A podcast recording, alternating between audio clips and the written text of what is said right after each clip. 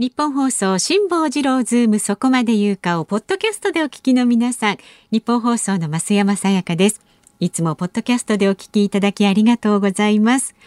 えー、皆さんご存知の通り辛坊さんは太平洋横断のため現在お休み中です。でも助っ人が豪華なんですよ。立川志らくさんに小倉智昭さんなど、そして日本放送が誇ります三代年齢がわからないアナウンサーの二人、吉田アナウンサーと飯田アナウンサー。まあ濃いですよね、まあ、ちょっと心配もあるかと思います。混ぜるな危険なんていう感じしますけれどもね。三代ってねあと一人誰なんでしょうかねとかいろいろ考えてしまいますが。まあ日々ねみんなでアイディアを出し合って日替わり助っ人の曜日に合わせた企画。そして専門家の方をお招きして全員で辛坊治郎ズームの屋号を守っていきます。ポッドキャストをお聞きの皆さん、私たちと一緒に辛坊さんの帰りを待ちましょう。さあ、それではお待たせいたしました。今日のズームそこまで言うか、始まり始まり。4月28日水曜日、時刻は午後3時半を回りました。FM93、AM1242、ニッポン放送を、ラジオでお聞きの皆さん、こんにちは。ニッポン放送アナウンサーの吉田尚記です。パソコン、スマートフォンを使ってラジコでお聞きの皆さん、そしてポッドキャストでお聞きの皆さん、こんにちは。ニッポン放送の増山さやかです。辛坊治郎ズームそこまで言うか。この番組は太平洋横断にチャレンジ中の辛坊さんの帰りを待ちながら、期間未定で日替わり助っ人パーソナリティが今一番気になる話題を忖度なく語るニュース解説番組です。さあ水曜日は吉田久典アナウンサーと一緒です。お願いいたします。はい、今一番気になるのは、ええ、あの辛坊治郎さんとつないだ電話の音声で毎回始まってるじゃないですか、ねうん。うん、ここまでの、はい、なんで BGM がずっとドラゴンクエストなのかが気になってるんですよ。冒険？えー、あの増山さんがお気づきだったかどうかは分かりませんけども、うんうん、えー、聞いてた聞いてた、ね、やっぱ冒険だから、ね、冒険だから、えー、そうね。であのまあ僕年がら年中アニメとかゲームとか漫画とかのことばっかり考えているわけなんですけど、はい、あの、そんな僕に、えー、緊急事態宣言の影響が出てるんですよ。どうした珍しいことに。あらあら。えー、あの、今ですね、日本放送で、えー、あの、ロゼリアっていう、えー、バンドリっていうね、作品の中にいるバンドの人たちと一緒にラジオやってるんですよ。うん、それキャラクターの声を当ててる声優さんたちが、うん、実際にあのリアルなバンドとして楽器演奏もこなしちゃうっていう、はい、まあ、そういう人たちがいて、でそのロゼリアの映画が先週の金曜日に公開になったんですよ。はい、えで、まあ、今週も当然収録させていただいたりとかあるんで、あの仕事で仕方なく見に行かなければいけなかったんです。まあ、そりゃそうですよね。はい、えー、ただまあ、今の言い方でお気づきかもしれませんが、めちゃくちゃ楽しみにしてました。普通に。えー、で、楽しみにしてたんですけど、うん、先週の金、土も、まあ、あの、実は、金曜日に公開になってるんですね、うん、映画が。で、金曜日に公開になって、で、なるべくすぐ見に行きたいけど、仕事がありまして、はい、で、土曜日も一日中幕張でニコニコ動画のイベントの司会とかしてまして、うん、行けなくて、日曜日に行こうと思ってたんです。はいえー、そしたら、緊急事態宣言、25日からですよね。日曜日からですよね。うん、で、そしたら、もう行くつもりだった映画館、全部休館。そうなんですよね。ね。あの、今、有楽町も歩いてみるとわかるんですけど、うん、あの、なんか、普通にスタバとかまで閉まってますね、今ね。そうなんですよ。ね、だからここ界隈の人がね、会社に来ないとなると、店舗も開けててもしょうがないかなっていう感じになるんでしょうね。ビルごとに違って、そうそう、えー、隣のビル全部やってないのに、うん、隣のビルはちょいちょいやってるな、みたいな、うんうん、なっててね、地下のドトールやってましたよ、あっちは。ああ、えー、そうですね。まあね、うん、あの、そんなね、あの、こう、状態になってるじゃないですか。うん、で、えー、僕としては、あの仕事でもあるし、うん、見ないわけにはいかないというよりどっちかというとオタクの気持ちとして 見たいと、えあのネットをうかつに見られなくなるんですよ。え？あ分かんないですか？ネットをうかつに見られなくあの今映画が公開されてなるべく早く行きたいのははい、はい、いわゆるネタバレというやつが知らないうちに自然にこう流れてきたりすると、うんうんうんえー、こうなっちゃうの？みたいになると。しちゃうかもしれない、えーうん、もうそんなことなく純粋に行きたいわけですよ。うん、で早めに行かなければ仕事だしと思って、うん、えー、調べてみたところ、東京の映画館はやってないんですけど、はい、あの、神奈川の映画館は、もちろん閉めてるところもあるんですけど、まん。延防止措置にとどまってるじゃないですか。うん。だから、あの、やってるとこあるんですおよね。隣はね、そうですね。そうなんですよ。はい。で、なので、あの、ね、あんまり不要不急で出かけるなとうん。いうふうに言いますけど、用だなと。まあ、必要だな仕と。事だし、はい。えーと思って、うんあの、横浜駅まで行って、ええで、今横浜駅直結で、あの、T ジョイって映画館が去年からできてるんですええね。えええーできてるんで、うんあの、横浜駅から、えーいいわば一歩も出てないんですけど、映画だけ見て帰ってきた。あそのまままっすぐね。そうなんですよはいうん映画の本編が大体70分ぐらいなんですけど、うん行き帰りで、えー80分ぐらいかかってる。な、もっとかな、えーかかってるなって思いながら行ってきて、あの、ただこれね、うんあの、人の動きを減らすために、あの、緊急事態宣言そこなんですよね。出してるじゃないですか。はいはいうん。あの、動いちゃいましたけど、どうしたもんかなっていう。だから夜のね街なんかもあのほら飲み会の東京都では、ええええこう飲食ね、うんお酒飲めないからちょっと神奈川まで行ってみたいな人もいるみたいですもんね。そうなんですよね。だからこれ、あの、もう各自にお任せっていう風うにんなってるうんんですけど、うんなんか、あの、もうちょっと人の動きを少なくする方法あるんじゃないかなっていう。一個やっててくれればいいんですよ、映画館。うんうん都内でも。まあでもそうすると一個に集中しちゃうんじゃないですか。三つかうんダメですねなんか列ができちゃったりすると。できるでしょうね。ねえ難しいですいよやだから、まあそうなんですよね。だからいろいろ苦悩されてる方も多いと思いますが、うんうんうんあの、自分の手元で言うとそんな感じにうんなっちゃうんですけどね。影響があとはい。う今週のお話でございました。はい。さあ、じゃあ株と為替いっちゃっていいですか？あ今日もお願いしますはい。今日の株と為替の値動きです。今日の東京株式市場日経平均株価小幅ながら反発しました。昨日と比べまして62円8銭高い29,053円97銭で取引を終えました。新型コロナウイルスの感染拡大への根強い懸念や相場全体を動かす新たな材料に乏しく値動きの少ない一日になりました。また為替相場は現在1ドル108円90銭付近で取引されています。昨日のこの時間と比べますと75銭ほど円安になっています。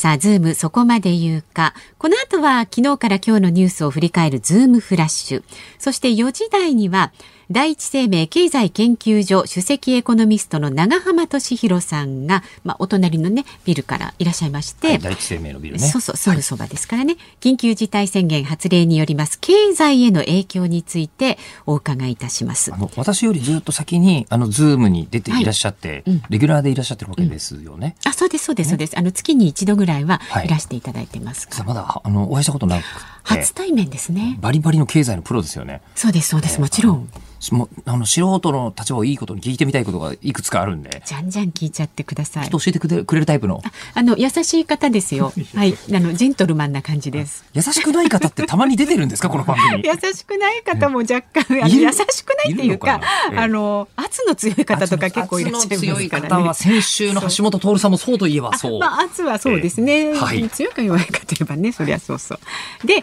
えー5時のオープニングは、太平洋横断にチャレンジ中の辛坊さんに生電話、生存確認テレフォン5時の辛坊ですなんですが、はい。昨日はね、通じたんですけど、一昨日はね、ちょっとしんどそうだったんですよね。そうですね。で現在東京から東南東におよそ2000キロ離れた太平洋上にいて東へ進んでいるところで昨日一昨日と2日間にわたって低気圧の直撃受けましてもう波と風ともに大荒れとなったもう辛坊さんの昨日話したところもう3回ぐらい死にそうになったって言ってましたね。一昨日、もう本当に大変だったっていう。だからね今日もねあんまりまだお天気の具合が良くないので、はい。ちょっと電話に出られるかどうかというのはドキドキなんですけれどもね、ええ。5時の、えー生電話。はい。はい。生存確認テレフォン。うん。はい。で今日はですねあ今日もですねラジオの前のあなたからのご意見お待ちしております、メールはズームアットマーク一二四二ドットコム z o o m ズームアットマーク一二四二ドットコム番組を聞いての感想はツイッターでもつぶやいてください。ハッシュタグ漢字で辛坊治郎、カタカナでズーム、ハッシュタグ辛坊治郎ズームでお待ちしています。そしてここからですよ。今日は、はい、キリンビールから素敵なプレゼントがございます、はい、構想10年試験醸造250回を経て誕生しました。スプリングバレー芳醇496日本のビール産業の礎を築いた醸造所、スプリングバレーブルワリー、その志を受け継ぐキリンビールが仕上げたクラフトビールで、麦芽の使用量やホップ4品種を組み合わせるなど素材にこだわってきめ細やかなふわとろの泡と口に広がる麦の旨味芳醇なのに綺麗な後味が特徴で大好評発売中のものなんですね。今日はこのスプリングバレー芳醇496の体験キットを30人の方にプレゼントします。ご希望の方は郵便番号、住所、お名前、電話番号、そして年齢をお書きになりまして、メールでご応募ください。メールは、えー、先ほどのご意見と同じです。ズームアットマーク 1242.com までお寄せください。受付今日の深夜0時までになっています。ラジコのタイムフリーやポッドキャストでお聞きの方もぜひご応募ください。なおご応募は20歳以上の方に限らせていただきます。また当選者の発表は商品の発送をもって代えさせていただきます。ご応募お待ちしております。こちらメールでってことですね。そうです、そうです。はい、えー、ツイッターの方ですけど、えー、ラジオネームプリンさん、うん、えー、優しくないっていうより若干圧の強い方はいるっていうのに対して、うん、あの、高評価が、あそうですわらわらというご意見をいただいております。はい。ね、いろいろな方いらっしゃいますから、そこがまたこのズームの面白いとこなんですよね。ねあの、水曜日一番ソフトかもしれませんね、ひょっとしたらね。あえー、ある意味そうかもしれないですね。ねまあでもね、かなりね、カラーは強いと思いますよ、水曜日。そうですね。あの、弱腰ではあるんですけどね。はい。弱腰なんです弱腰です。え？ー、さあ、ズームそこまで言うか。この後は昨日からのニュースを振り返るズームフラッシュです。ニッポン放送がお送りしています。ズームそこまで言うか。辛坊治郎さんが太平洋横断にチャレンジしている間、期間未定で、毎週水曜日は私、ニッポン放送アナウンサー吉田尚記と増山アナウンサー二人でお送りしています。では、昨日から今日にかけてのニュースを紹介するズームフラッシュです。東京都の小池知事は昨日新型コロナの感染拡大で医療提供体制が逼迫する大阪府の患者を受け入れる用意があることを明らかにしました。東京都は東京消防庁のヘリコプターを使い大阪の中等症以上の患者を2時間程度で府中市の都立多摩総合医療センターに搬送することを想定しています。いわゆる慰安婦問題をめぐり政府は昨日の閣議で従軍慰安婦という用語を用いることは誤解を招く恐れがあるとして政府としては慰安婦という用語を用いることが適切だとする答弁書を決定しました。グーグルの親会社アルファベットが2021年1月から3月期決算は売上高が前の年の同じ時期と比べて34%プラスの553億ドル。日本円でおよそ6兆円の大幅な増収となり最終利益は2.6倍の179億ドルと過去最高を更新しました。新型コロナの流行を受けて自宅でお金を使う巣ごもり消費の拡大が追い風になり利用者が増加した動画共有サービス YouTube の広告収入が大幅に伸びました。就職活動情報サイト楽天民衆が2022年卒業予定の学生を対象にした人気企業ランキングを発表しました。1位は伊藤忠商事2位は NTT データ3位はソニーミュージックグループです。丸川珠代東京オリンピック・パラリンピック担当大臣が医療提供体制について東京都から示されていないと苦言を呈したことを受けて東京都の小池知事は昨日実務的には詰めている。東京都の役割の部分とそこは組織委員会の方で決めておりますのでよく聞いていただきたいと反論しました。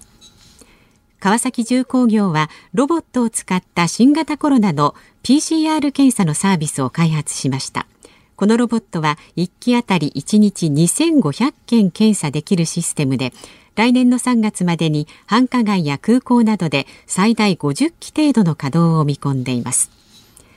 JR 東海は昨日リニア中央新幹線の品川名古屋間の走行時費が従来の計画に比べておよそ1.5兆円増え7兆400億円になる見通しと発表しました。地震対策の充実などが理由で JR 東海は増加分について経済回復に伴って増える運輸収入とおよそ1兆円の新規借り入れで賄える見込みだと説明しています。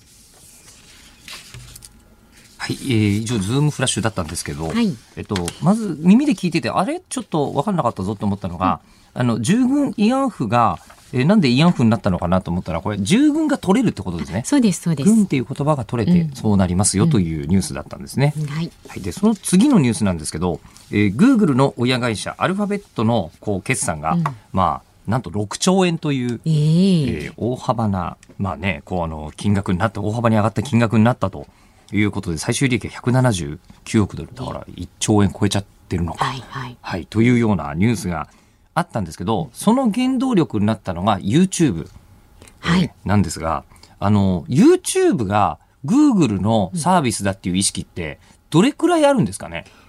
私は意識したことはなかったな YouTube はい。うん。えーで、あの、こう YouTube の、あの、こうが実は Google の傘下だっていうのは、ええ。他にも実は Google って、アルファベットってそのさっきね、ニュースにも出てきましたけど、うん。持ち株会社があって、うんそこの傘下にものすごくいろんな業種を持ってるんですよ。はい。で、例えばその、えーそうですね、最近だと Waymo っていう、こう自動運転の会社とかがおー、えーものすごくこう注目されてたりとかうんするんですけど、あの、インターネットって、えーここ十数年ぐらいで一攫千金したみたいな話っていっぱい聞くじゃないですか。うんうん IT 長者の話とか。はいで、えー実は YouTube って Google が作ったサービスじゃないんですよ。うん一番初め作ったのは、今運用してるのは Google ですよ。一番初めに、えっ、とね、2006年に、チャド・ハーリー、スティーブ・チェーン、えっ、と、ジョード・カリブっていう3人の人が、えっ、と、イリノイ州かなんかで作ったサービスなんですよ。ええ一番初め。えーでそれが、なんかね、スーパーボールで、すっごい昔の話題ですよ。ジャネット・ジャクソンが、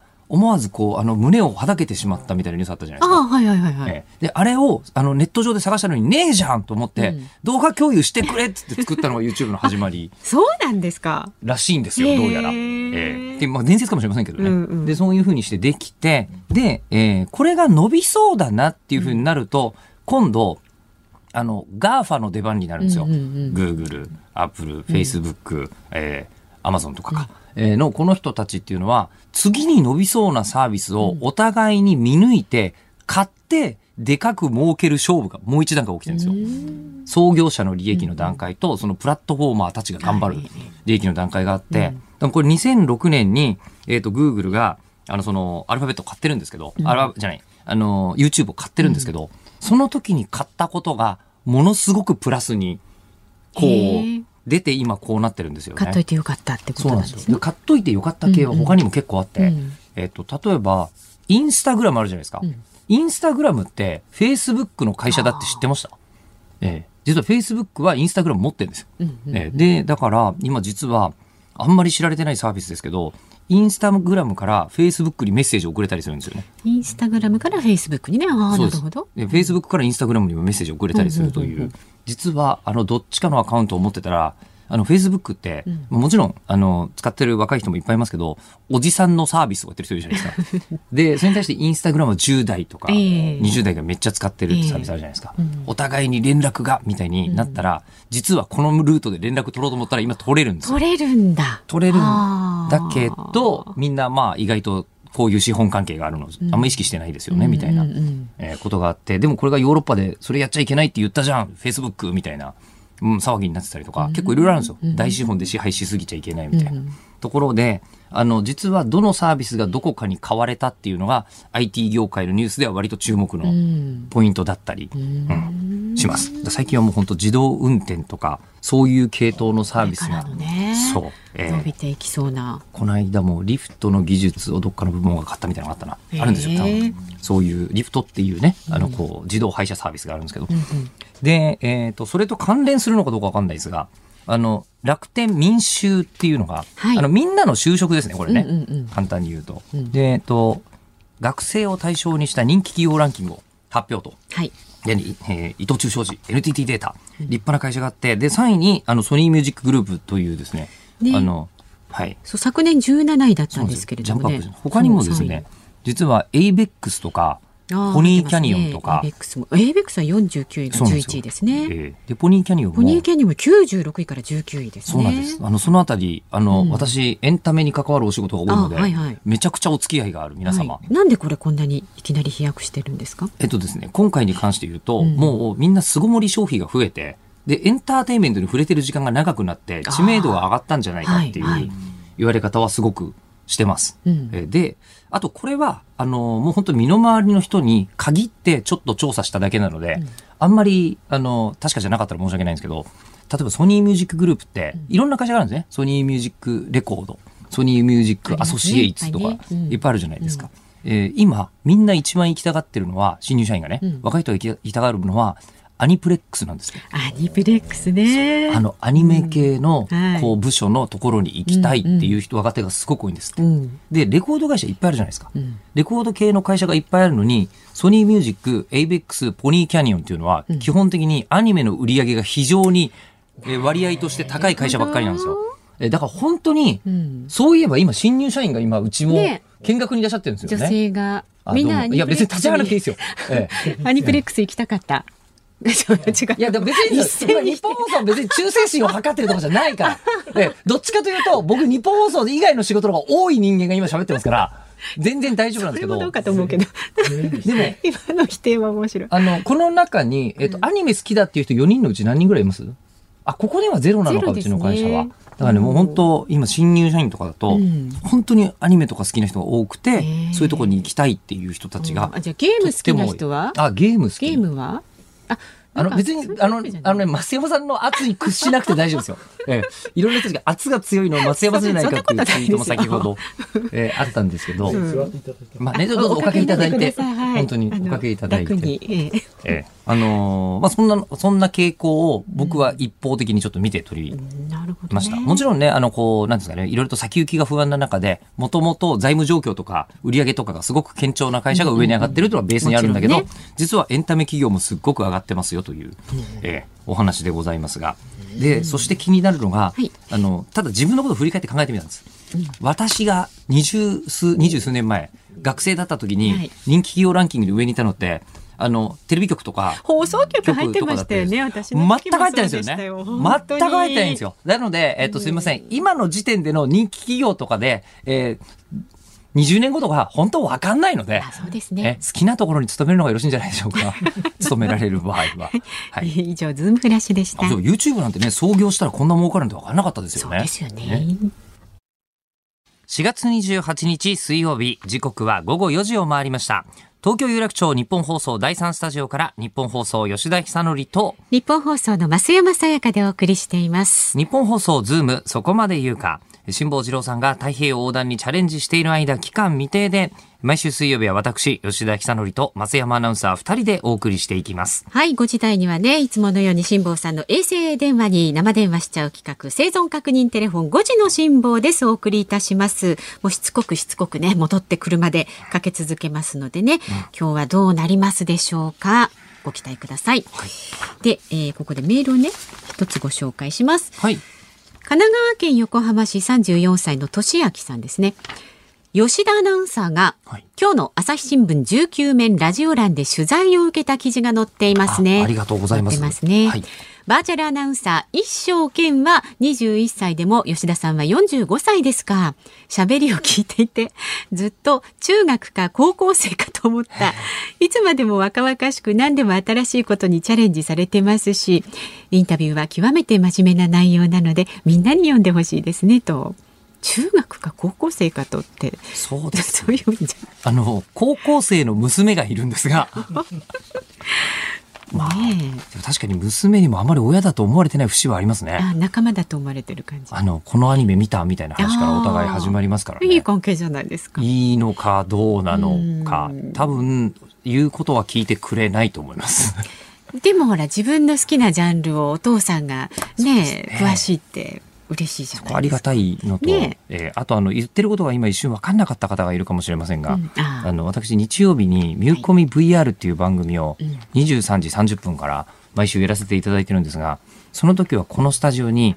パソコン3台持ち込んで、ええあのヘッドセットかぶって、うん。え全部あの YouTube で CG の番組として見られるものとして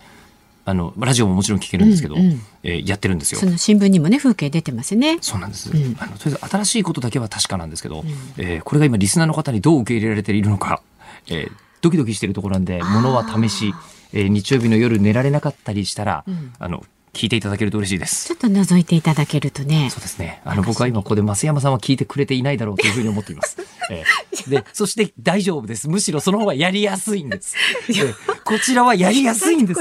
ね。ぜひそのままでお願いします。いやいやいや、もうそこまで言われちゃったらこれね。いやいや、もうそのままでお願いします。ええ いやいや、じゃあ、新入社員の目の前で夢が、夢がなんだろうね。あの、うちの会社、風通しはいいですよ。とても、はい何言っても、あの、まんま出てまんま帰ってくるだけですよ。ええ楽しいですよ。大丈夫ですよ。ラジオの前のね、あなたからのご意見も、まだまだお待ちしております。はいメールは、zoom アットマーク 1242.com。番組を聞いての感想は、ツイッターでもつぶやいてください。えーハッシュタグ、漢字で辛坊治郎、カタカナでズーム、ハッシュタグ、辛坊治郎ズームでつぶやいてください。これ、大使さんって方でいいんですかね？はいはい。もう、これ、朝日新聞のネット版にも出てるみたいで、ああ。早くもその URL をツイートしてくれてますね。ありがたいですね。早っありがとうございますはい。今日はメッセージをいただいた方の中から抽選で、キリンビールからスプリングバレー豊潤496の体験キットを30人の方にプレゼントしていますので、こちらもメールでご応募ください。ズームアットマーク 1242.com まで。受付今日の深夜0時までになっています。ですからラジコのタイムフリー、ポッドキャストでお聞きの方もね、ぜひご応募ください。なお、ご応募は20歳以上の方に限らせていただきます。当選者の発表は商品の発送をもって返させていただきます。ご応募お待ちしております。さあ、この後は第一生命経済研究所首席エコノミストの長浜俊弘さんがお隣のビルからいらっしゃいます。日本放送がお送りしています。ズームそこまで言うか。この時間特集するニュースはこちらです。日銀が黒田総裁の任期中に2%の物価上昇目標に届かない見通しを発表。日本銀行は昨日3ヶ月ごとに公表する経済物価情報の経済物価情勢の展望で黒田総裁が任期満了を迎える2023年4月の消費者物価指数の目標の2%を達成できないという見通しが明らかになりました。さあでは早速専門家の方をお迎えしています月一のレギュラーでご登場です第一生命経済研究所首席エコノミストの長浜俊弘さんですよろしくお願いいたしますよろしくお願いしますいかにも有楽町にいる立派なエグゼクティブだ。そうですねいやそうですかどうも、はじめまして。そうよろしくお願いします。失礼ながら、おいくつでいらっしゃるん私49ですね。4つしか違わないんですよ。まあの、はい。いろんなえすみませんでした。タイプの人がいらっしゃるすみませんでした。っていう方なんですけど、すみません、あの、今日、あの、もう、プロのエコノミストの方はいとお話しするなんて僕、めったにないんで、はい。ちょ聞いてみたいことがあってですね。はい。あの、よく、こう、経済効果って言うじゃないですか。はい。えーあの、こう、阪神が優勝すると、はい何億円の経済効果がはい見込めるとか言ってるんですけど、はあれ、あの、どういうことだろうっていうのは、はいはい。いまいちよく分かってなくて、うん今回も緊急事態宣言によって、はい。まあ、どれくらいマイナスの経済効果があったのかみたいはない話になりそううんなんですけど、はい。あの、何、何に対しても経済効果って測れるもんなんですか、えーと、ものによるんじゃないですかね。例えばデータがあるものであれば、はいまあ測れますし、あとは一言でその経済効果とか経済損失って言ってもですね、まあ、分かりやすく言えば、その売上高で見た経済効果なのか、あの利益で見た経済効果なのか、でも違ってくるわけじゃないですか。あはい。要は売上っていうのは別にそのなんですかね例えば阪神の経済効果であれば優勝の経済効果であれば阪神が優勝することに伴って追加的にどどれだけお金が動くかっっていうのが、まあ、阪神の優勝の経済効果だと思うんですけど、我々エコノミストが重要なのは、まあ、そういった効果が起きたことによって、まあ、どれだけその、我々が豊かになるか、富が増えるかっていうところが重要であって、まあ、それはいわゆる、まあ、わかりやすく言えば売上みたいな、あの、まあ、利益みたいなもんなんですけど、いわゆるその GDP がどれだけ増えるかみたいな、まあ、そういったところで測るんで、その、あの、基準の違いによって、結構数字も違ってきて、一般的に出てる経済効果って多分売上の方で、これ結構数字が大きめに出るんで、それだけ経済効果があるからといってみんなが豊かになってるかっていうと必ずしもそうじゃない。っていうところは注意が必要かでなと。結構みんな雰囲気で使ってるんですね言葉としては雰囲気というかまあそうですね同じ経済効果でもその、うん、基準が違うというか例えばその波及効果もあの一時波及まで含めるか要はだからどっかでも物が売れたらその川上のお産業でまた恩恩恵が出たりとか、そういったところまで一時波及か、それともその波及したことによって、えーいろんな人たちが収入が増えたことで、またあお金を使うっていう二次波及まで含めるか、あそれはもう計算する人によってし姿勢が入ってくるので、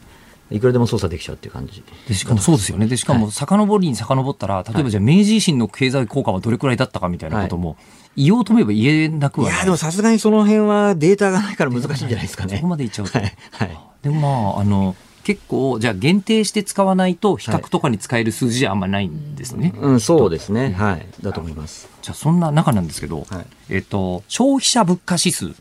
の話が、さっきニュースにありました。はいえっ、と、こう、黒田総裁が任期満了を迎えるまでに、えっ、と、2%を達成できないっていう話なんですけど、このはい消費者物価指数って、はい。もう、これも分かりやすく言うと、どう理解すればいいんですか、あこれはですね、要はどうやって計算してるかというと、はい平均的な家計があいろんなものにお金使うじゃないですか。はい。で、それのいわゆる、まあ、我々バスケットって言うんですけど、要は平均的に使ういろんなものを使う小、あの、使うものの、ものやサービスの値段がトータルでどれだけ上がったか下がったかっていうのを測ったのが消費者物価。まあ日本中に皆さん家庭があって、はいその家庭の、まあ、はい大体平均的なことを取るとこうなるから、はいそれがどれくらい上がったか。そうです、そうです。はいはいはい。はいで、これが、えっと、2%の目標って、なんかずっと長年いってる気がするんですよ。はい。はい。長年いってるんですけど、はいなんか達成できてた時とかもあるんですか？えっ、と、一瞬あったんですけど、はい。あただそれって原油価格がものすごい上がったことによって、あえ2%一瞬いったってだけで、はい。え本質的にその2%安定的にいったことはないです。経済政策が一旦じゃなくて、はい。仕方なくそうなっちゃったっ仕方なくというか、まあ、海外の要因で原油が上がったことで、表面上のお物価がいい一瞬2%近く上がりましたねっていうことなんですけど、要はこれ、イインフレ目標2%っていうのは安定的に物価2%上がっていくと。で、要はその、安定的に物価が2%上がるってことは何が必要かっていうと、要は安定的に上がるってことは、それだけ安定的に人々がお金を使わなきゃいけないので、となると結果的にはこれ、インフレ目標2%っていうのはその裏で、えー賃金が安定的に上がっていくことを目指してるっていう意味にもなるんですよね。だってそれは全然達成されてないです。で、達成されてないはい。理由って何なんですね。か、あのー理由はですね、あのーじゃあ日銀の金融緩和の効果が効いていないかというとそんなことなくて、まあ、日銀は、あのやれることはやってます。ただ、あのその経済を良くするためには、あの、金融政策だけじゃなくてもう一つ財政政策っていうのがあって、金融政策っていうのは、あの中央銀行が、まあ、お金をたくさん供給するってことなんですけど、えーもう一つの財政政策っていうのは、あの、政府部門がたくさんお金を使ったりとか、まあ、減税したりとか、給付金払ったりとか、公共事業やったりとか、まあ、そっちの政策もあるんですね。で、これの両輪が必要なんですけど、これまでの日本の場合は、金融政策は一生懸命頑張ったんだけど、財政政策の方が、なんか、あの、政府の借金が、あの、大きくなったらやばいみたいな。あのそそんなことないんですけど、あの、そういったことによって、えー財政政策が不十分だったと。消費税上げちゃったりしちゃしちゃったじゃないですか。はい。まあそういったことで、まあ両輪が揃わないで、なかなか景気が本格的に戻らないということだと思います。で、その景気があんまりこうもたもたしてる時に、はいあの、コロナってはい、どう考えてもプラスじゃない感じがするん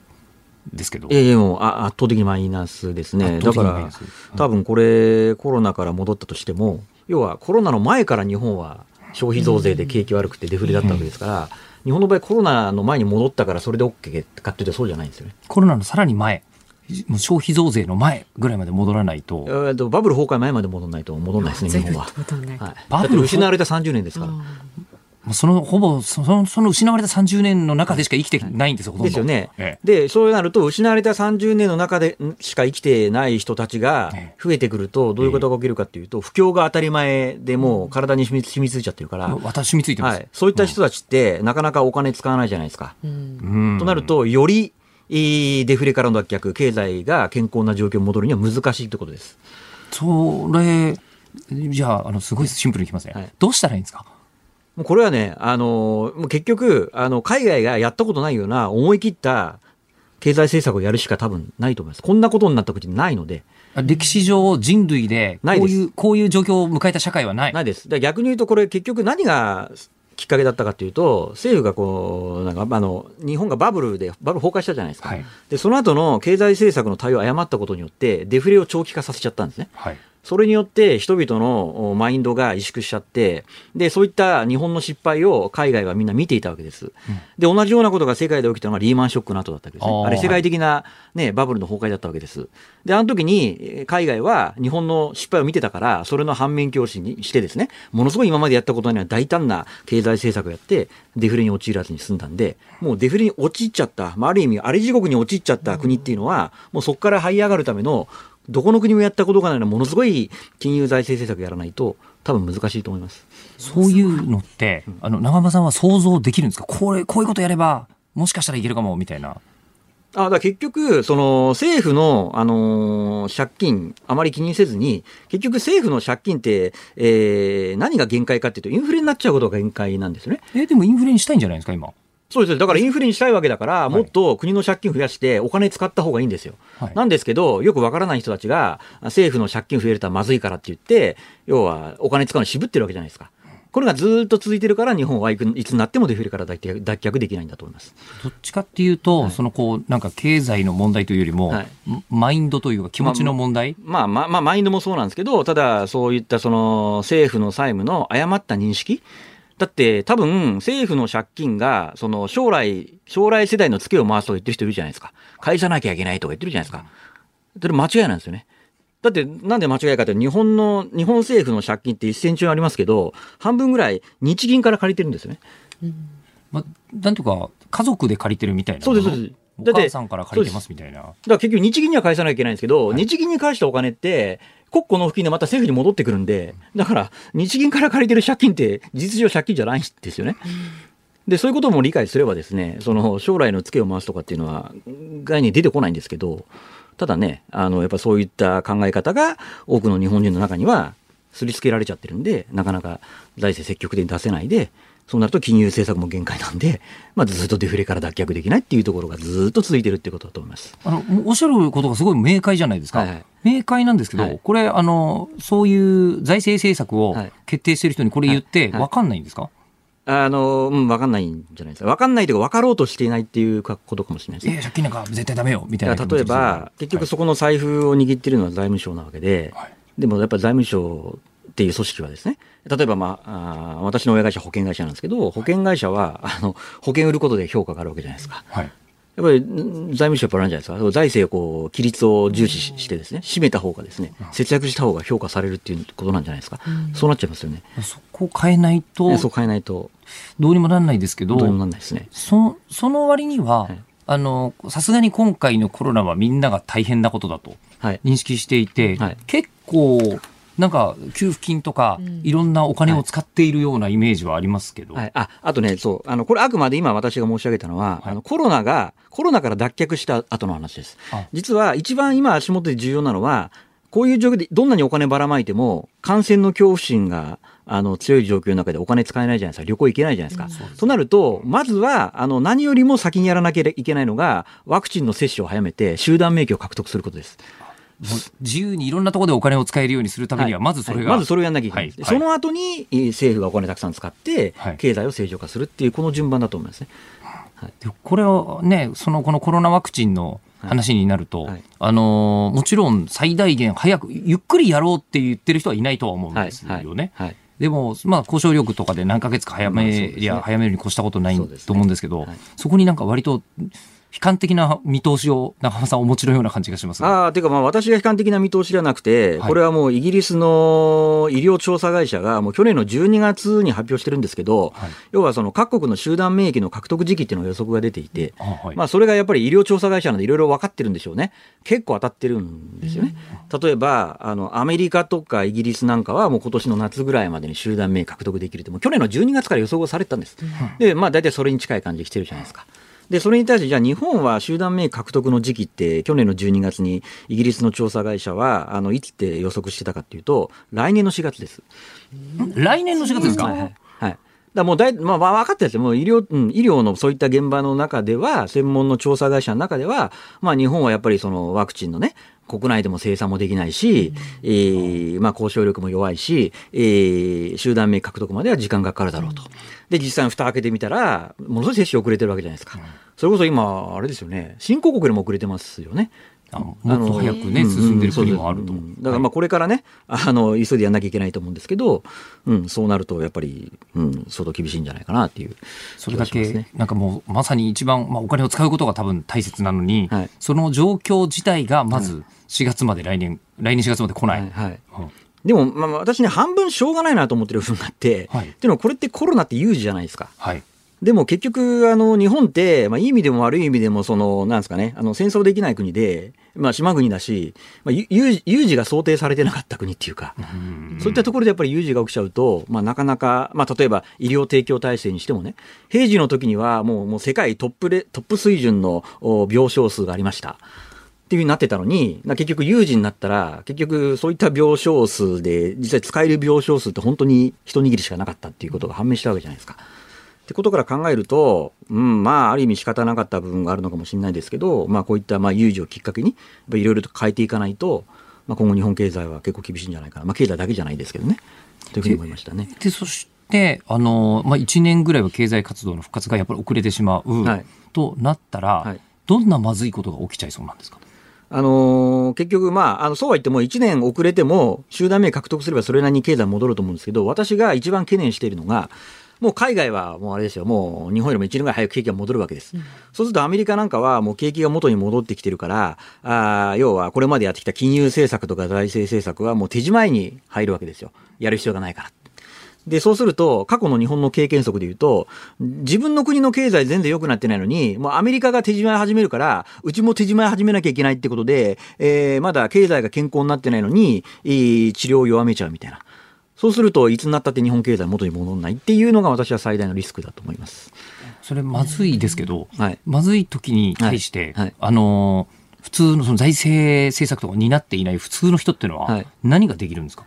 まあ、なかなか難しいですね。もう強いて言えばなんだろうな、足元で言えば、あそうは言ってもね、今、携帯料金ものすごい安くなってるんで、まあそういったところにうまくプランを変更したりすることによって、えー、なんですかね、出費を、お通信費のとこ減らして別のところに使うとか、まああとはなんですかね、あのーまあ今、あれですかね、あの、自体経済良くないけども、あのー投資の方ではですね、結構、あのー儲かってる人いるわけじゃないですか。あはいとなると、何やってもと儲かるわけじゃないんですけど、まあ、一応、そういったところ行くと、あの、手出してみるとか。まあ、あとは、まあ、働き方も非常にこう柔軟になってきてるんで、あの、ちょっと副業を探してみるとか。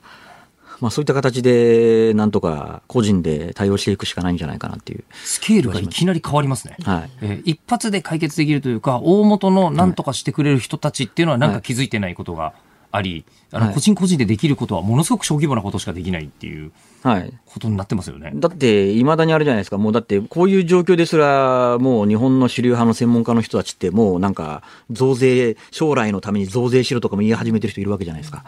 とんでもない話なんですけど。だかはい。らそれを考えると非常に なかなか将来明るい展望を描け描けないなと思っちゃいますね。はい。これ、あのニュースだそうですけど、先週末、自民党の若手グループが消費税を3年間ゼロにしろというはい。提言を行ったみたいなのがあるんですけどはい。はい、これは長浜さんから考えるとはい、ありな手なんですか？いや、ありだと思いますよ。ただ、ありなんですけど、先ほども言いました通り、あの、集団免疫獲得しない状況の中で、いくら消費税3年間ゼロってやっても、多分旅行需要は戻らないと思いますので、えーそういった意味では、あの、これをやるんだったら、集団免疫獲得した後の方がいいです。いいと思います。ということはもうますます集団免疫の獲得はなるべく早くした方がいいのに、はいやれることがあんまりなく、うん、そうですね。まあ、一応ね、政府もなんか、あれじゃないですか、その、ニュース出てましたけど、東京とか大阪とか感染がひひどい地域にはなんかね、集団で打てるような、ええなんか自衛隊とかね、活用してみたいな話出てきてるじゃないですか。ええまあ、そういう話はいいと思うんですけど、まあ、あとは多分もう、アメリカとかイギリスがもうそろそろ集団免疫獲得で、多分ワクチン余ってくると思うんで、まあ、いかにそこをね、交渉で、まあ、この前もね、菅さんがあの日米首脳会談で、まあ、これ日米首脳会談と直接関係してなかったかもしれませんけど、ね、ファイザーからね、えー、追加で今日、うん、とかあるんですけど、まあそういったところやっぱり、もう何といってもワクチン接種、まああとは、まあこれなかなか難しいかもしれませんけど、やはり医療提供体制、これ、なかなか日本厳しい中でも、上げていく？要はなんかあれじゃないですか、もう感染が広がったらもうなんか経済止めて感染を抑えることしか考えてないじゃないですか。うん要は一方で、やっぱ医療提供体制がそれやっぱり逼迫しちゃうからそうなっちゃうわけで、少し感染が広がっても医療提供体制が、あ逼迫しないようなところに持っていく方も、できることならやった方が。あのー、いいですよね。ここまでのニュース聞いてて、はい、あの、いろんなね、ニュースを聞いてて、すごく疑問に思ってたこと一個あって、あの、こう、今、病院、医療関係者の方々にみんながめちゃめちゃお世話になる段階じゃないですか。で、そして、あの、こう、いろいろお金も使った方がいいっていう状況もあるんだから、もう病院にものすごくお金使って、すごく強化するとなるとお金も使うし、なおかつ本来必要だったそのリソースも手に入るわけじゃないですか。なのに、病院が赤字だみたいなニュース聞いたときに、え、なんで？ってすごい思ったんですけど。あそれと2つあって、はい、あのコロナをコロナ患者を見るところはやっぱりそれだけいろいろね、えあのマンパワーも必要だし、え、そういった意味での赤字なんですけどもう一つは、まあ、実は日本の病院って圧倒的にコロナの患者見てない人が多いわけですよ。だって病床ってコロナの確かコロナに使われてる病床って全体6%ぐらいしかないと思うんですけど、そういった病院はなんで赤字かっていうと要はコロナに感染したくないから今まで病院に結構過剰診療で行ってた人が行かなくなってる。うんわけなんですね。だからそういった意味での同じ赤字でも2つあるんで、だから私はそういった意味では、ちゃんとコロナの患者を見る医療従事者なり病院については、もっと手厚い支援を私はした方がいいと思いますね。そしたら、はい、あの少し提供体制が広がるかもしれないかなと。ね、緊急事態宣言自体も、はい、あの一番理由になってるのは、はい、こうあの重症患者の方の病床がなくなってしまうからって言ってるんですけど、はい、まあ、それを増やすのにはなんかねこう機材とか場所だけ用意すればいいだけじゃなくて人材も育成しなきゃいけないみたいなこともいっぱい言ってますけど、そうですね。だからそこで言うと例えばこれからねあの重要になってくるのは多分さっきそのワクチンの接種を早めるっていう意味ではワクチンの供給も当然あの重要なんですけど私それ以上に多分ボトルネックになってくるのが接種する人が足りない。うんで、これってじゃあイギリスで何やってたかっていうと、いや、もうこれもご案内の通りだと思いますけど、ボランティアまで募ってやってたわけじゃないですか。で、さすがに日本はそこまでは難しいかもしれませんけど、例えば、その、まあね、歯医者さんとかに打ってもらうみたいな話はまあ持ち上がってますけどね、はいうん、それ以外にも例えば注射やったことある人やる経験のある人って、まあ、あと獣医の方とかもいらっしゃると思いますし、うん、やっぱりそこのいかに人材というか確保するか、まあ、そこもちゃんとやってもらいたいなっていう気がしますよね。ものすごい長山さんは、もういろんなところに対して、はい、今、この人たちが仕事してないっていうのが見えちゃってるわけですよね。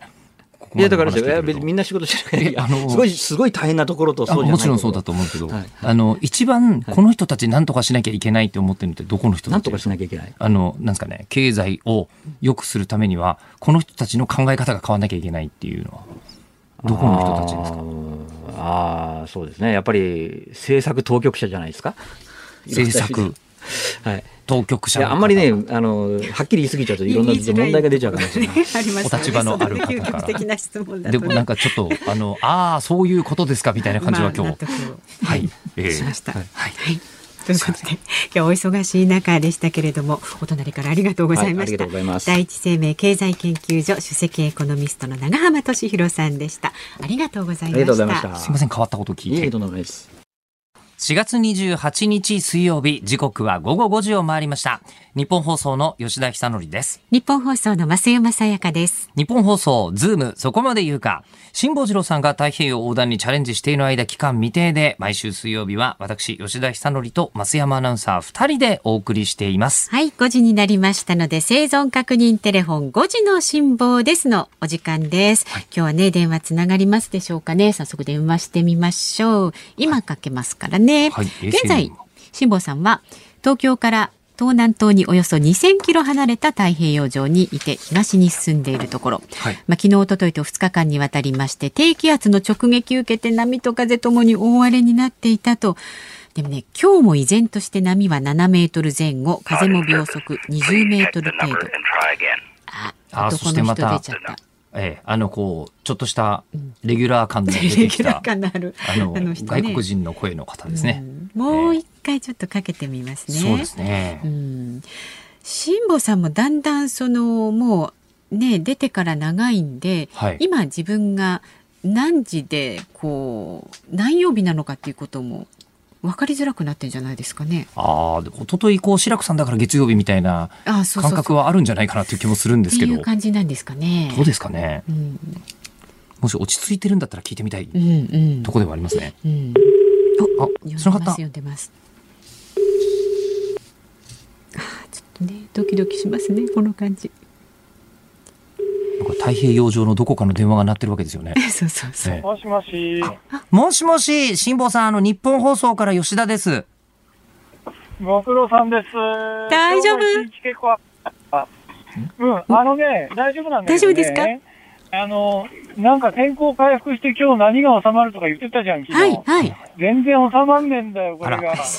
あら、今日も一日ね、30ノットオーバーの風吹き続けてね、波もね、ええ、まあ多分4、5メートルがずっと続いてる感じかな。あ気圧が高いからね、低気圧は抜けてるんだけどね。ーええ。でもね、統計163度超えました。お、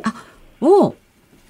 だだから、いいわゆるその日本標準時に比べて2時間ぐらい時差があって、もう間もなく日没なんですよ、ここ。あそーなんかもう日没、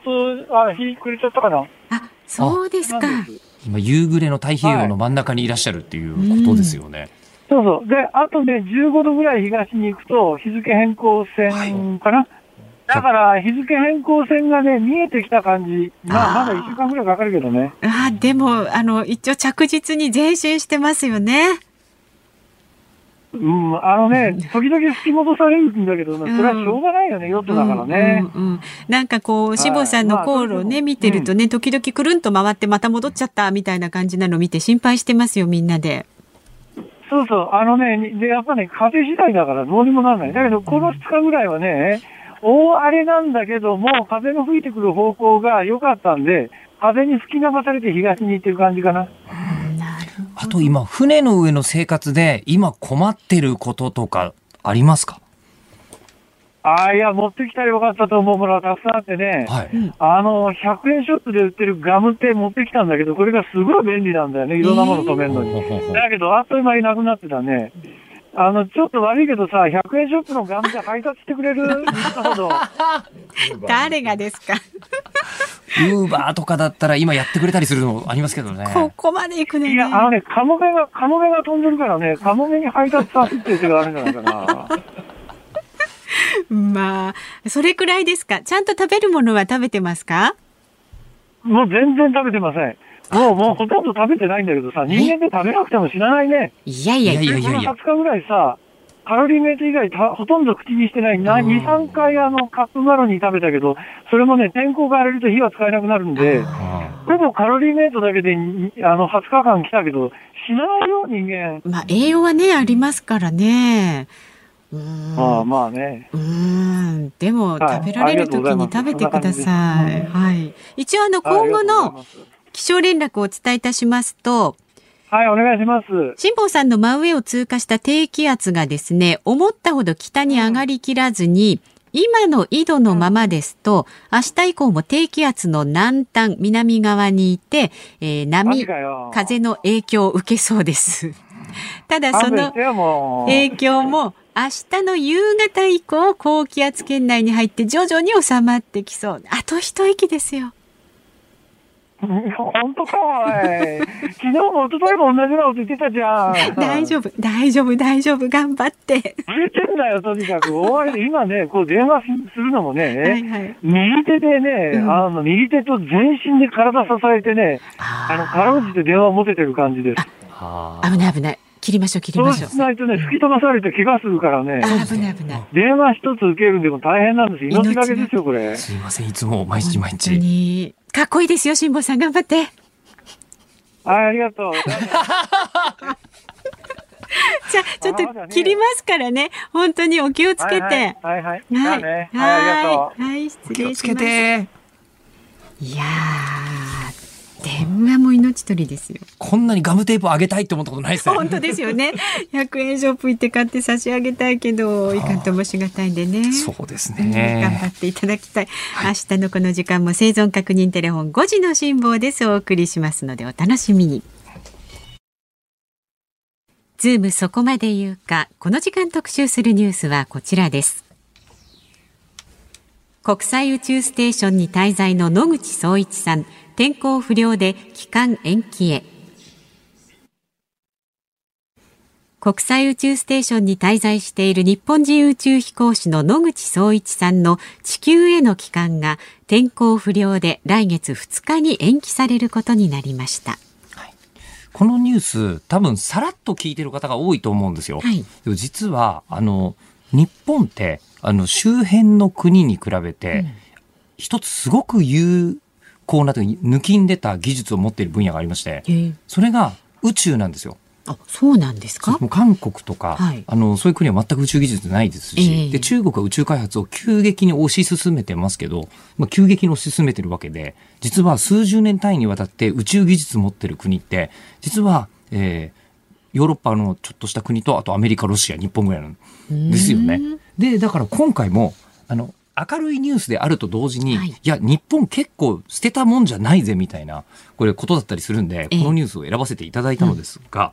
うん、あの、まずはですね、あの、これ国際宇宙ステーションっていうのは、ものすごい長いこと、もう運用され続けてるんですよ。はい、で、運用され続けていて、で、運用するためには、宇宙ステーションには何もないじゃないですか。うん、宇宙船物資とか、そういうものとかないんで、全部地球からえー、こう人も入れ替わりで、こうあの送らなきゃいけないし、連れ戻さなきゃいけないし、はい、みたいなことになってるんですけど、宇宙にあのその物資を運ぶことができる国っていうのが、世界中に、えー、アメリカとロシアと日本しかないんです。あえそれは技術的に他はできないっていうできないです。他の国は持ってません。アメリカのシグナスとか、えっ、ー、と、ロシアのプログレスとか、えー、で、と並ぶものとして、日本の、あの、こう、コウノトリ、HTB があるんですけど、うんはい実は、で、なんかアメリカとかロシアっていう国の方が、こう宇宙ステーションまで物資を打ち上げるときに、はい、あの、でかい質量を上げられそうな気がしますよね、うん、違うんです。世界最大の宇宙の輸送船持ってるのは日本なんですよ。そうなんですか？そうなんです。実は今回は、あの、まあ、ちょっと意味が違うところで言うと、あの、クルードラゴンで言ってるんですね。で、このクルードラゴンっていうのは、人が乗るとクルードラゴンで、これ荷物に乗せ替えるとカーゴドラゴンっていうふうになって、これアメリカのこう民間、えー、宇宙会社がこれ打ち上げたりしてるんですけど、えー、このカーゴドラゴンっていいとこ詰めて3.3トンなんですよ。うん、荷物が詰めて、うんうんうん、それに対して、えー、コウノトリは6トン詰めるんです。倍ぐらい詰めちゃう、ね、いや、そうなんですよ。だから実は宇宙ステーションってもう何十年も運用してるので、あの、当時はニッケル水素電池とかを向こうの電池で使ってたんですね。えー、でも最近みんなスマートフォンとかリチウム電池とかに変わってますよね。えー、あのリチウム電池とかに実は取り替えてるんですよ、つい。数年前に。で、その取り替えるためのリチウム電池とかって全部コウノトリで打ち上げてるんですよ。そうなんです。だから実は日本ってこう世界的に見ると相当やる国なんですよね。えー、で、あの今ですね、その国としてすっごい日本がこう頑張るようになったのも、初めはやっぱりあの国に何ができるんだよみたいに、宇宙全体で思われてたんですって、うんうん。で思われてたんだけど、そこの見る目が大きく変わったのが、うん、えー、日本が持っている大型実験棟の、あの、こう、希望っていう実験棟があるんですけど、はい、通称 GEM っていうふうに言うんですけど、これが、あの、宇宙ステーションに、こう、つけられた時に、うん、えあまりに静かなのでびっくりしたんですって。で自分たちの技術でそれできるのかよっていうふうにみんなが思ってたのが、もう10年20年かけていや日本の宇宙開発すごいんじゃないみたいな話になって、で、今、あの、こうなんですか、そのクルードラゴンに、えー、日本人の宇宙飛行士の方も乗っていこうぜということになり、で、今回すでに野口聡一さん半年ぐらい、はい、えー、行ってるんですけど、うん、その野口聡一さんがいるところに、えー、続いてまた今回も星出さんが行くということで、はいえー、この今国際宇宙ステーションに、えー、日本人宇宙飛行士が2人いるっていうのは歴史上2回目なんですよね。ああ。そうなんです。そうなんです、そうなんですよ。えー、で、今回、あの、宇宙飛行士の方がこれまた何やってるかというと、あの、宇宙飛行士の方って、え宇宙で何やってるかって想像つきます？実験とかしてるんじゃないですか？あ、そうなんですよ。あ、実験してるあの、ね、宇宙実、あの、宇宙飛行士っていうけど、はい、船外活動で、うん、あの、今回も太陽電子パネル取り替えたりとか、そういう作業とかは確かに、えー、あの、存在してやってるんですけど、うん、実は、あの、宇宙実験士といった方が、えー、いいぐらい、あのこう上がる前に2年ぐらいかけて、あの本来そこであの宇宙ステーションで、はい。えーこう行う、まあ、重力がない環境、でそして、えー、と宇宙船が直接ある環境とかなんか宇宙じゃないと手に入らない知恵っていうのがあるんで、それを得るための実験をするための実験の手順を身につけるっていうのを2年ぐらいこう訓練して。あへえあらかじめちゃんと訓練してそうなんですよ。でええ。うん。やってて、で、はい。そのために、あのー面白いのが、大体、さっき言ってたこうあの実験棟のこう希望っていうのって、うん大型観光バスぐらいのサイズ。あそんなに？はい。うんあ、ちなみに ISS、あの、こう、国際宇宙ステーションは、アメフトのフィールドぐらいの大きさがあります。アメフトのフィールドぐらいえっとね、サッカーよりちょっと大きいかなぐらいですね。あえーーうーんと、野球場でもいい。ほぼ。野球場でも、うんえっと、大体、野球場もいろいろあるけどあえーなるほどと、東京ドームで、うんうんえっと、野球もやりますし、はい。あの、日本のアメフトの、うん。えっと、最後のこう社会人と、はい。えっと、こう、学生のチャンピオンを決めうん。るライスボールとかも東京ドームでやってるんで、えーまあ、大体それぐらいうん。だと思う。東京ドームぐらいです。ぐらい。はい。あそこに最大12人滞在できるんですよ。あんえそんなに広いのに12人しか滞在できないんですか？どんだけの機材があるかって話ですよ。ね。ああそういうことか、はい。だって水すら、あれ再生とかもしてますけど、はい。使った水とか、再生率35%で。その度にし水もこう持ってっておかなきゃいけないとか、こう、いろいろあったりするはいし、で、えっ、と、まあ、その中で、すごい限られたリソースを、えー活かして実験道で道具とか、うんうんうんうんもういっぱいこう積んでて、うん。で、こう宇宙じ、宇宙で実験を毎日毎日、はい日そうなんです、えー繰り広げていらっしゃると々いうところなんですね。で、そこでもやっぱり日本人の優秀さっていうのはすごい言っていただいているとうん。いうところなのと、あとさっきこう、コウノトリの打ち上げっていう、まあ、当然コウノトリが行くためには H2B ロケットでうんうん。打ち上げなきゃいけないんですけど、H2B ロケットって、あの、実はですね、あの、打ち上げ一回も失敗してないんですよ。あ成功率いやすごいですよ。100%えーで、H2A ロケットってのあるんですけど、これも43回打ち上げて1回だけ失敗してるんですよ。日本の打ち上げ能力ってものすごく高くて、へで、ー今回、あの、実はこの間、コウノトリは最後のミッションが終わりまして、ええ。今 HTX っていう新しいものに変わろうとしてるんですよ。うん。ええ。で、これ変わって、また、あの、こう、日本のプレゼンスが上がるのではないかというふうに期待されています。はい、で宇宙開発これあんまり大きな声じゃ言えないんですけど宇宙開発って好きなところに好きなものを打ち上げる技術じゃないですか。あのすぐにミサイルに変えられるんですよ。ええ。でも平和利用しかしませんけどね多分日本の人も JAXA の人も、でもそういうのがあるんで、うん。あの他の国からすると日本の宇宙開発ムーって思わせてるはずではあるんですよね。なるほど。実はね。はいという意外意外なほどにやってますぜ宇宙開発っていうのをあのこうここではすごい言いたいんですよ。JAXA 頑張ってますっていう。わかりましたはい年間1800億は少ないんじゃないかと、個人的には思っております、予算。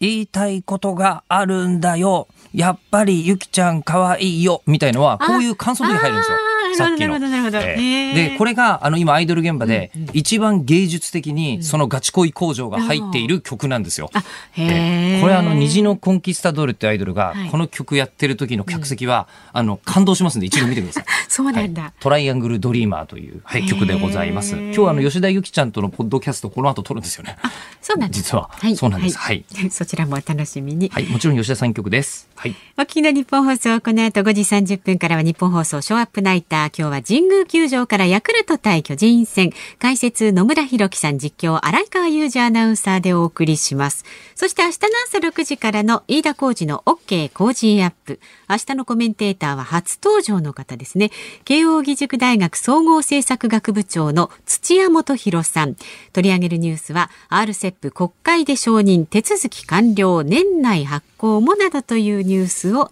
取り上げます。で、午後3時半からのズームそこまで言うか、明日は木曜日、飯田浩司アナウンサー登場になります。4時台のゲストは、小池百合子権力に疲れた女の著者で、週刊文春記者の和田康明さんお招きいたします。さえそしてそのちょっと前の時間帯なんですけど、明日の2時から3時、えー私、ホリデースペシャル吉田久典の深掘りックスっていう番組やらせていただきまして、ネットフリックスのオリジナルアニメを深掘りしていく作番組なんですけど。今ね極主婦道っていうん元極道の人が主婦やってるっていうアニメが大ブレイクしてるんですけど、なので、えー元極道の人をスタジオに呼びました本物。すでにでこれもあのポッドキャストで聞けるようになったりしますんでよかったら。で、あと、明日の夜7時からですね、ナイタースペシャル日比谷音楽祭2021オンレディオ。あの、日比谷音楽祭実行委員長の亀田誠二さんが、ね、今東京事変のベーシストっていう言い方もあるかもしれませんが、亀田誠二さんと私一緒に番組を1時間やらせていただきます。で、日曜日の午後11時30分から朝日新聞にも取り上げていただいた見込み VR もやりますので、あの、リスナーの方聞いていただいて、あの、えー頑張って働いてどうぞ、どうぞ、増山さんは、あの、ゆっくりお休みいただきたいというふうに 思っております。えー、ズームそこまで言うか、ここまでの相手は吉田久典と、増山さやかでした。また明日。